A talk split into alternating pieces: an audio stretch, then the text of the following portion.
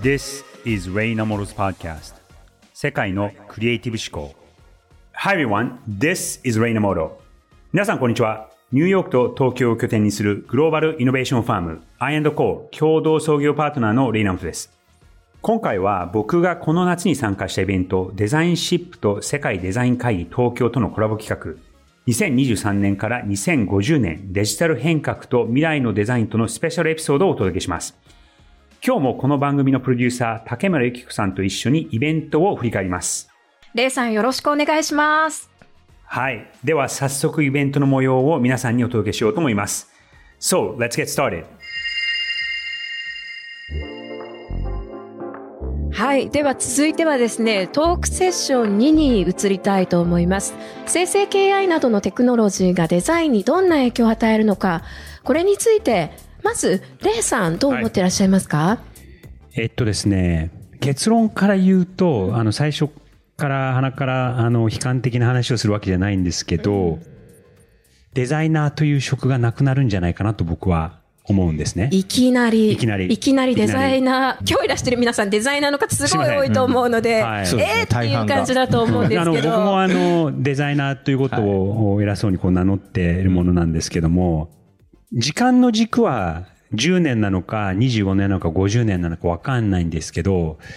デザイナーという職がなくなるんじゃないかなと僕は思うんですね。もう冒頭からレイさん、あの、デザイナー仕事がなくなるっていう断言しちゃいましたけど、ユウさん、これについてどう思います？そうですね。まあ、じゅ、多分従来のデザイナー感っていうのはまずなくなるんだろうなと思ってるんですけど、なんかこう、僕はあの AI 考えるときにまあ二つ視点あるなと思ってるのがまあ一つは道具として AI を捉えるときで一つは人にとって変わる存在としてのまああの AI を考えるときだと思うんですけどまあまず大体こう世の中の人って AI を考えるときに人にとって変わる方の AI からまず考えますと。で、そうすると、まあ効率性ばっかりこう注目しちゃって、何が、AI が、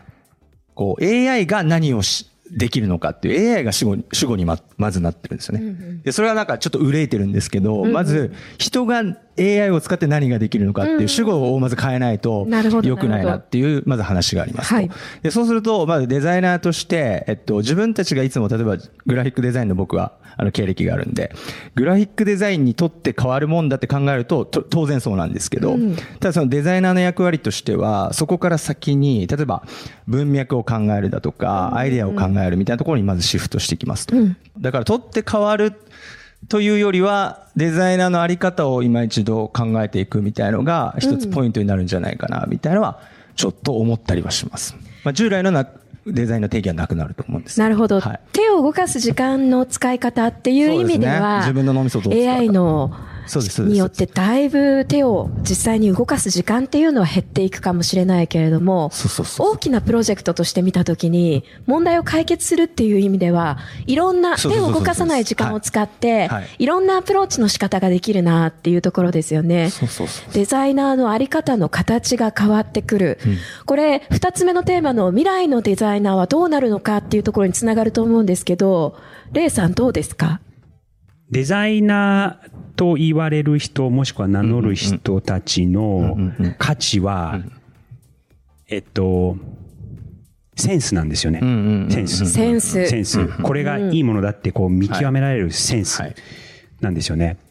で、で、センスをつけるには、実は訓練で、確かに。で、訓練は手を動かすことなんですね。うん。で、えっと、いくらやっぱりそのミッドジャーニーとかダリとかが自動的に何かを絵を描いてくれるとしても、やっぱり面白いことをやってる人っていうのは、そこに費やしてる時間が他より多いわけ。で、そのプロンプトいろんなものをこう考えて、こう試してこう作る。で、そうすることによって、あの、その、今、効率化効率化っていうことがすごく AI で騒がれてしまっていて、それはそれで、あの、全く間違ったことではないんですが、えっと、あの、そのシフトとしてその効率化っていうところから、うん、えっと、どうやって生産性を上げるかっていうことにシフトしていくのと、あと、もっと大事なのが、その生産を、性を上げることによって自分のアウトプットの質を、を上げていくのが、えっと、すごく大事かなと思います。なので、えっと、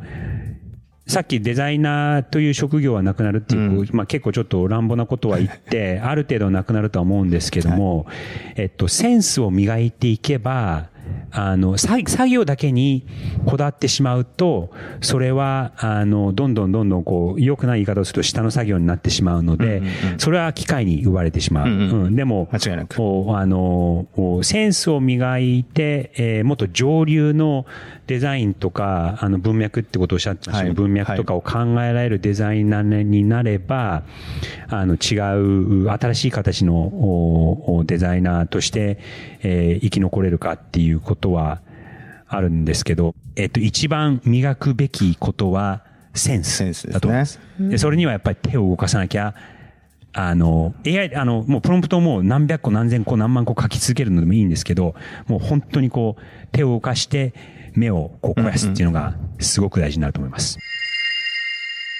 今後 AI を活用して手を動かす機会がどんどん減ってくる中で、どうやってセンスを磨いたらいいですか？なんていう質問が来ていて、うんうん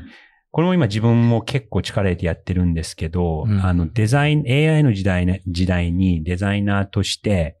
えー、生き残るとしたら、文章を書く。うん、だと思うんですよ。とにかく文章を書く。で、どうしてかっていうと、それこそチャット GP とかでももういくらでも書けちゃうんですけど、はいうん、でも、大半のものはつまんないじゃないですか。うん、うん。でたらめも多いし。うん、で、じゃあ人間として、そしてデザイナーとして残っていくことでできるのは、さっきその文脈って言葉を、はい、使われてましたけども、うん、そのアイディアとか文脈とかって、やっぱり書くことによって、うん、その自分の文脈ができね、できて、えっと、その、独自の視点っていうのもやっぱ書くことに、言葉にすること、あの、明文化することによって、あの、できていくことで、そのセンスが磨かれたりとか、こう何かを見極これがいいアイディアなのかっていうことを、やっぱり文章を書くと、あの、すごく、鍛えられるんじゃないかなと思います。これは、あの、役職関係なくデザイナーっていうことは今言えましたけど、別にデザイナーの人じゃなくても、あの、営業の人でも何でも、あの、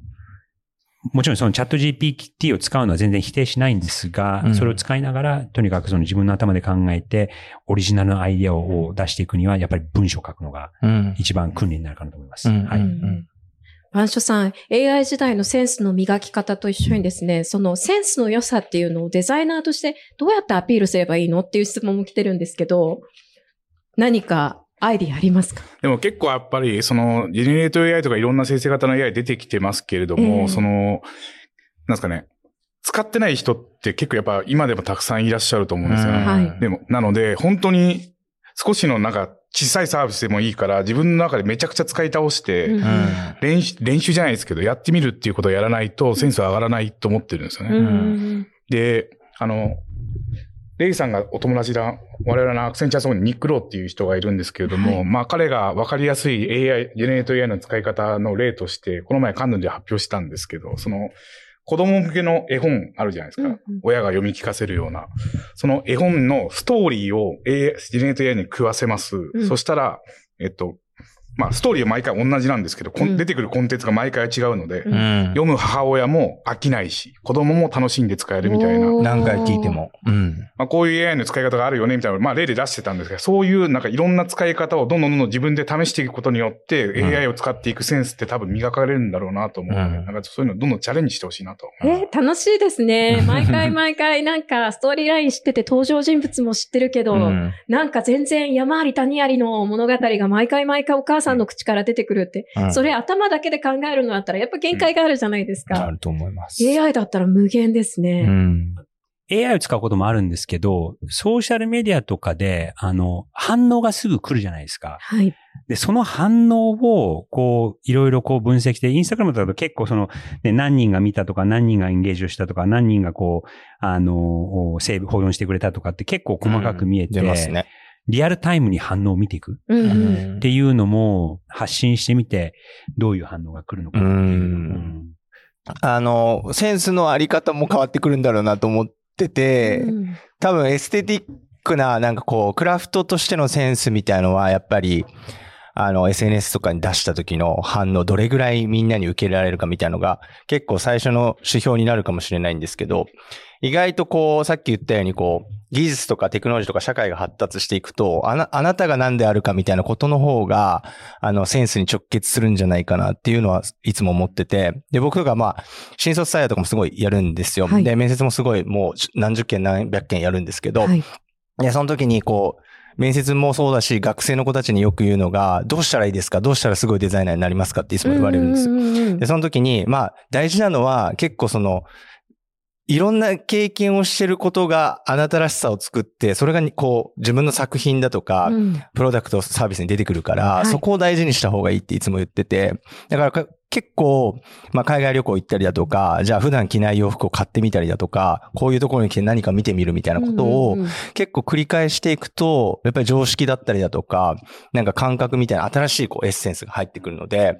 あの、センスっていうのは鍛えられるし、あの、一個自分の形として、あの、外側にユニークな形として見えてくるんじゃないかなっていうのは思いますね。そうすると、おのずとアピールできるようになるみたいな。なんか AI 時代のセンスの磨き方っていう質問だったんですけど、うん、皆さんが挙げた答えっていうのは、すごくアナログで、あそうですね。なんか、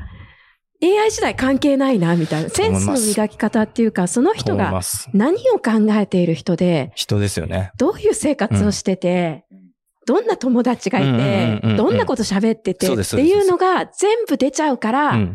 だからこそ日常生活を大切にしたりとか、旅に行くとか、そういうアナログな経験を大切にしましょうっていうのは大事ですよね、レイさん。身近なところで日常的にセンスを磨く一つの方法じゃないかなとちょっと思いついたんですけど、料理をする。お料理。料理する。なるほど。どうしてかっていうと、料理は、あの、AI にはまだできない。確かにそうですね。例えば、あの、献立を考えるとかは、AI がやってくれるかもしれないですけども、こう手を使って、なんかこう 火で焼いてとかっていうのは、確かに確かに。で、ロボットに作ってもらったら食べたくないじゃないですか。ですね。やっぱ人に作ってもらうからっていうのがあって、で、でも料理ってあれってすごくこう日常的なところなん、ことなんですけど、あの、やっぱりセンスのある人の料理って美味しかったりとか、こう、こう出されるもののこう、プレゼンテーションとか、おもてなしとか、すごいいろんな要素が、あの、組み込まれてると思うんですね。で、僕も実は14歳の時に料理人になりたいって中学生の作文に書いたのを覚えていて、そしたら母親が、料理人は大変だわよって言われて、あの、諦めたんですけども、でも、あの、僕の会社をこう、始めた時も、あの、エルブリっていう会、あの、あの、レストランをモデルにしたりとか。あの、有名な。そうそうそうそう。してて、うん、だからその日常的にセンスを磨く一つの、さっき文章を書くとか言いましたけども、えー、あの、料理をするっていうのは、あの、一つあるんじゃないかなと思います。確かにな、はい、なんかあれなんですよね。AI に頼らずにアウトプットすることが、すごく大事なのかもしれないですね。うん、センスを鍛えるっていう意味でいくと、うん、今のその言葉もそうだし、料理もそうですけど、うん、なんかこう機械だとかいろんなものに頼らずに、まず自分の体使って何かやることが、結構センスに磨かれるのかなって。例えばその、あの、料理を出すときにその、お皿にこう、その出すものに名前をつけるとか。はいはいはいはいはいはいはい。確かに確かに。お店だとついてますもんね。そうついてる。なんとか鶏のなんとか風、季節の野菜サラダみたいな、長いな、みたいな。ありますね。土曜日のあれはなんかこう、ちゃんとこう名前を考えて出したりすると、結構こうグッと上がるんじゃないですか、確かに食卓が。確かに確かに。しかも日常的に毎日皆さんお食事もされますし、おそらくお料理されてる方もね、いらっしゃると思いますから、そういう中をちょっと、ちょっと作業としてやらないっていう。のも日常でできる大きなことかもしれないですね。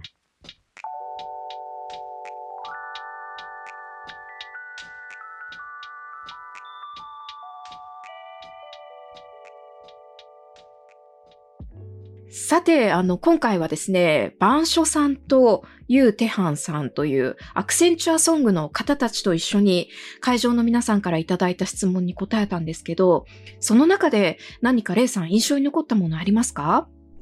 そうですね。一つは野球かラグビーかっていう、これ番所さんがおっしゃった例えなんですけども、そのことがすごく印象になりました。はい、二つ目は、これも、あの、会話の中に、そして Q&A の中にも出てきたの完璧主義という言葉で、うん完璧主義を捨てた方がいいっていうことは言ったんですが、逆に完璧主義をキープしながらデジタルに強くなるにはっていうことをちょっと考えて、考えさせられたので、それが二つ目。うん、で、三つ目は、えっと、これはそれこそ竹村さんもその Q&A セッションのところでおっしゃっていたことで、えー、アナログの重要性、リアルの、今もこのやっぱりイベントだと、そうリアリティがこう数倍上がるっていうことにもつながるんですが、はい、えー、デジタル、そして AI、AI と言われている時代なんですが、えー、アナログの強さ、そしてアナログの重要性っていうところが、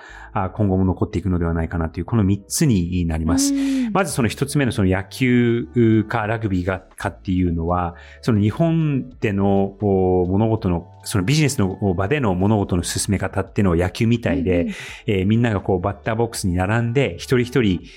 打っていくみたいに、日本でもそのミーティングでもその会議でこう一人一人こう発言していくみたいなあところがあると。だから野球みたいだ。でも、えー、海外、特にアメリカでのビジネスの進め方だったりとか、その会議の進め方っていうのはラグビーみたいな感じで、ボールがこう真ん中に一つはあるんだけども、それをこうみんなで奪い合って、えー、そこにこう最初に届いた人がこう奪って、そして走って、えー、続かなくなったら次の人に行って、で、ぶつかり合いながら、そして最終的なあゴールのところに持っていくという、結構こう、ぶつかり合いが非常に多い。アメリカの会議でもその意見のこうぶつかり合いがあるみたいな、その野球かラグビーかっていう例えは面白いなと思いました。いや本当に激しさが全然違う別のスポーツ。そうですよね。はい。うんで、2番目のその完璧主義をキープしながらデジタルに強くなるにはっていうのは、うん、僕はその Q&A の中で、えっ、と、日本でそのデジタルがなかなかうまくいかなかったりとか、えー、デジタルなものがなかなか発達しない、えー、ところの一つに、その、日本のそのものづくりの文化で完璧主義をこう貫くっていうところが今まですごく大事にされてきて、それを捨てた方がいいっていうふうにはあ言ったんですね、うん、えー、なんですが、それ口で言うのは簡単で、まあ日本のその文化のいいところでその完璧主義を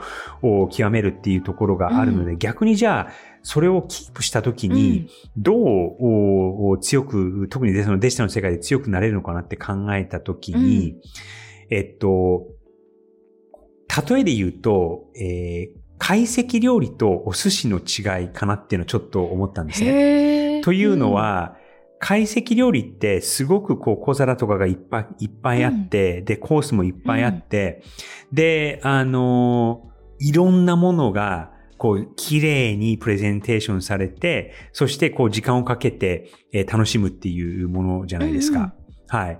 とは逆に、まあ、お寿司の場合も、こう、いろんな、こうね、えー、コースみたいにちょこちょことは出てくるんですが、うん、ものとしてはめちゃくちゃシンプルじゃないですか。かはい、その、お米と、そこにこう、お酢が入って、こう、香りがあるご飯と、まあ、わさびが入って、そして、もう、料理されてない、まあ、ほとんど料理されてないお魚、まあ、炙りとかあるかもしれないんですが、もうシンプルなそのものを、そこにパッと乗っけて、そして、えー、お客様に出すという。うんでも、すごくそれが洗練されていて、そのシンプルだからこそ楽しめるところ、シンプルだからこそ、こう味わえる自然の味みたいなところが、強調されてお客さんにそれが伝わるっていうところがあると思うんですけども。そうですね。でもそれがね、すごく洗練されていて、えー、ある意味その完璧な状態で、えー、プレゼンテーションされていると。うんはい。確かに、素材の良さを引き立てるために余分なことはしないっていう美学ですよね。そうそうそう。で、だから日本の文化でもそういうところは非常にたくさんあるので、うん、まあお茶とかもそうだと思うんですけども、うんあの、奥は深いんですが、できるだけこう余計なものをこう足さずに、こうどうやって引き算をして、どうやって削ぎ落として、うん、えー、本当にあるもの、自然の味だったりとか本質的なところを、えー、分かってもらうか、楽しんでもらうかっていうところも文化としてあるので、うん、えっ、と、デジタルの世界ではデジタルのものを作るときには、なんかそういう思考でいくといいんじゃないかなっていうのは、その完璧主義を捨てるっていうのはなかなかできない癖だと思うので、うん、逆に、こういろんなものを詰め込むんじゃなくて、こう、そぎ落としていいものにしていくっていう、お寿司感覚で、お寿司を作るような感覚で臨むのもいいんじゃないかなと思ったんですよ。確かに、あの、Q&A セッションの中でもありましたけど、とにかく情報を詰め込んでしまいがちだ。誰も読まないようなものをいっぱい並べてしまうっていうのが大きな問題だというところありましたから、そうそう。お寿司並みのシンプルさ、そぎ落とす美学っていうのが入れば、全然変わりますね、きっとね。うんうん。だからその、情報量が多いから、えー、お客さんを分かってもらえるっていうことでもないので、うん、逆に、えー、シンプルに削ぎ落とせるものは削ぎ落として、本当にやらなきゃいけないことだったりとか、その伝えなきゃいけないことを、こう見極めて、うん、えー、そ、削ぎ落としていく勇気っていうのは、あデジタルの世界では必要なんじゃないかなと、今回改めて思った次第です。なるほど。で、三つ目には、やっぱりそのアナログの強さだったりとか、アナログの重要性っていうのは、はい、逆に今後、その AI っていうことがどんどんどんどん進むにつれて、アナログの重要性っていうのは逆にこう上がっていくと思うんですね。うん、もちろんその、えー、AI、デジタルだったりとか AI によって、えー、便、より利便性が高くなって、良くなったものっていうのはたくさんあると思うんですよ。うん、まあ、手短なところで言うと、オンラインコマース、e コマースっていうのは20年前まではできなかったことが、えー、今、ね、アマゾンとか楽天でオーダーすれば、1日2日でこうパッと届くような世界になって、そういう利便性っていう意味で言うと、リアルはすごく強いんですが、やっぱり体験とか経験とか、えー、価値観とかっていうのは、アナログの方がまだまだ強くて、うんえー、逆にそれも今後も残っていくところで、うん今まで、その、リアルでしかできなかったことで、例えば旅行とか、ホテルとか、それこそ今、例えに挙げた料理とか、そういう、えー、一般の消費者の人たちが、えー、手に届くもので、えー、リアルで、えー、体験したことで、デジタルで効率が上がっても、利便性が良くなっても、え、ロボットに握ってもらったお寿司って、本当に食べたいのとかって思うと。そうですね。うん。まあ回転寿司みたいなものがあるんです。まあそれはそれとね、体験としてはあるんですが、うん、でも、いいお寿司屋さんっていうのはなくなってないじゃないですか。はい。うん。だから本当に利便性で、えー、良くなるものもあれば、利便性が良くなったからといって、じゃあこれは本当に良くなったのっていうのは、うん、あの、見極めていく必要があり、じゃあアナログでしかできないこと、アナログだからいいことっていうのを、はい、今まで以上に、うん、えー、意識していく必要があるのかなってのは、やっぱりそのデジタルの世界を超えて今 AI の時代になってますけども、それはあの、人間としての課題って、うんうん、他のエピソードでもその対談でもね、よくちょくちょく上がってくることなんですが、はい、これはまた改めて、えー、今回の対談でも思わされたポイントですかね。そうですね。Q&A セッションの中でもですね、センスを磨くためには、アナログな体験が重要なんだっていう話もありましたし、そのアナログの良さみたいなものが贅沢な能力として、あの、フォーカスされるようなところあるかもしれないですよね、きっとね。そうですね。うん、だからそのリアルのアナログの重要性っていうのは、今後も残っていくことですし、逆にある意味、あのその価値が高まっていくことだとは思うので、その辺のバランスっていうのも、今後のビジネスの課題として考えていくのは非常に大事になってくるんじゃないかなと思います、ね、はい。今ちょっと思い出した本で、うん、えっと、ライフシフトっていう世界中でベストセラーになった日本でも日本語でも出てる本があるんですけど、はい、その人が言ってるのは、その著者が言ってるのは、今まではその、うん、えっと、ワークとライフの境目が、境界がすごくはっきりしていて、はい、出勤をしていて、えー、何時まで働いて、えー、家に帰ってみたいな、その区切りが結構はっきりしていたのが、はい、今となっては、あの、その境界線が結構こう曖昧で、うん。こう、時間ごとに働くっていうよりかは、うん、時間、あの、仕事の中にプライベートのことをやったりとか、うん、例えばさっき上がったその e コマースの世界でも、購買体験がこうぐわっと上がるのが、もちろん夜でもあるんですけども、うん、お昼の時間に、12時から1時とかが、こうぐわっと上がったりしたりするんですよね。で、それはね、その20年前とか、まあ古い話ですけどもできなかったことが、今、そう可能になったりとかで、その、どこまでがプロプライベートで、どこまでが仕事の時間かっていうのがこう曖昧になってきてるっていうことを、ライフシフトっていう言葉で、えー、その方がまとめてるんですけど、はい。それをなんか、なんか AI の影響で今後、どんどんどんどんそういうシフトがいろんなところに見えてくるのかなとは思いますね。で、境界線が多分、あの、ある意味曖昧になって、そして越境しなきゃいけなくなる時代になるのかなとは今ちょっと話して思いました。いや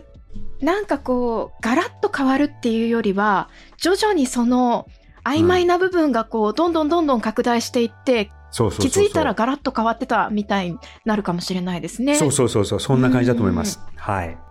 それでは、今回のイベントの僕なりのまとめ3つのキーテイクアウェイです。まず1つは、野球かラグビーか。これは日本とアメリカでの特に会議のミーティングの進め方で日本はどっちかというと野球、海外は特にアメリカはラグビー、そういうスタイルがあいろんなことを物語ってるんではないかというのが一つ。はい、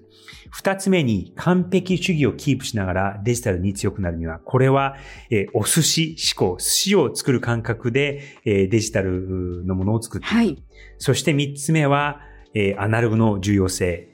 こう AI の時代にはなっていくんですが、リアルでは、あなかなかあ、デジタルではこう、ね、なかなかできないこと、そしてアナログというものの今後の重要性がどんどんどんどん価値が上がっていくのではないか。この3つが、えー、僕なりのキーテイクアウェイでした。さて、ここまでお送りしてきました。レイナモトの世界のクリエイティブ思考。今回は僕がこの夏に参加したイベント、デザインシップと世界デザイン会議東京とのコラボ企画、2023年から2050年デジタル変革と未来のデザインとのスペシャルエピソードをお送りしました。いやー、Q&A セッションも結構盛り上がって時間よりも長くやりたいなぐらいの感じだったんですけど。またね、こういう機会をどんどんどんどん作って、はい、皆さんと直接やり取りできる場をどんどんどんどん増やしていきたいですね。そうですね。レイさんが帰国された時には必ずやっていきたいなぐらいに思っています。はい。はい、その、それをぜひやっていきましょう。ぜひその時はですね、番組でも事前に告知して、リスナーの方たちにも来ていただきたいですよね。そうですね。今回ちょっとあの、バタバタと決まってしまったようなところもあって、事前で番組で告知ができなかったんですけど、うん、次回はぜひ、はい、はい、しようと思います。はい、ぜひぜひ。そして次回は日本でも話題になっているオールバーズ。これはですね、えー、ここ10年ぐらいにできたスニーカーの会社なんですが、えー、6、7年前から日本にも上陸して、えー、大きな話題になったオールバーズというブランドで長年マーケティングを担当されてきたジューリー・チャニングさんがゲストで登場します。では次回もお楽しみに。世界のクリエイティブ思考。お相手はレイナムトと竹村ゆき子でした。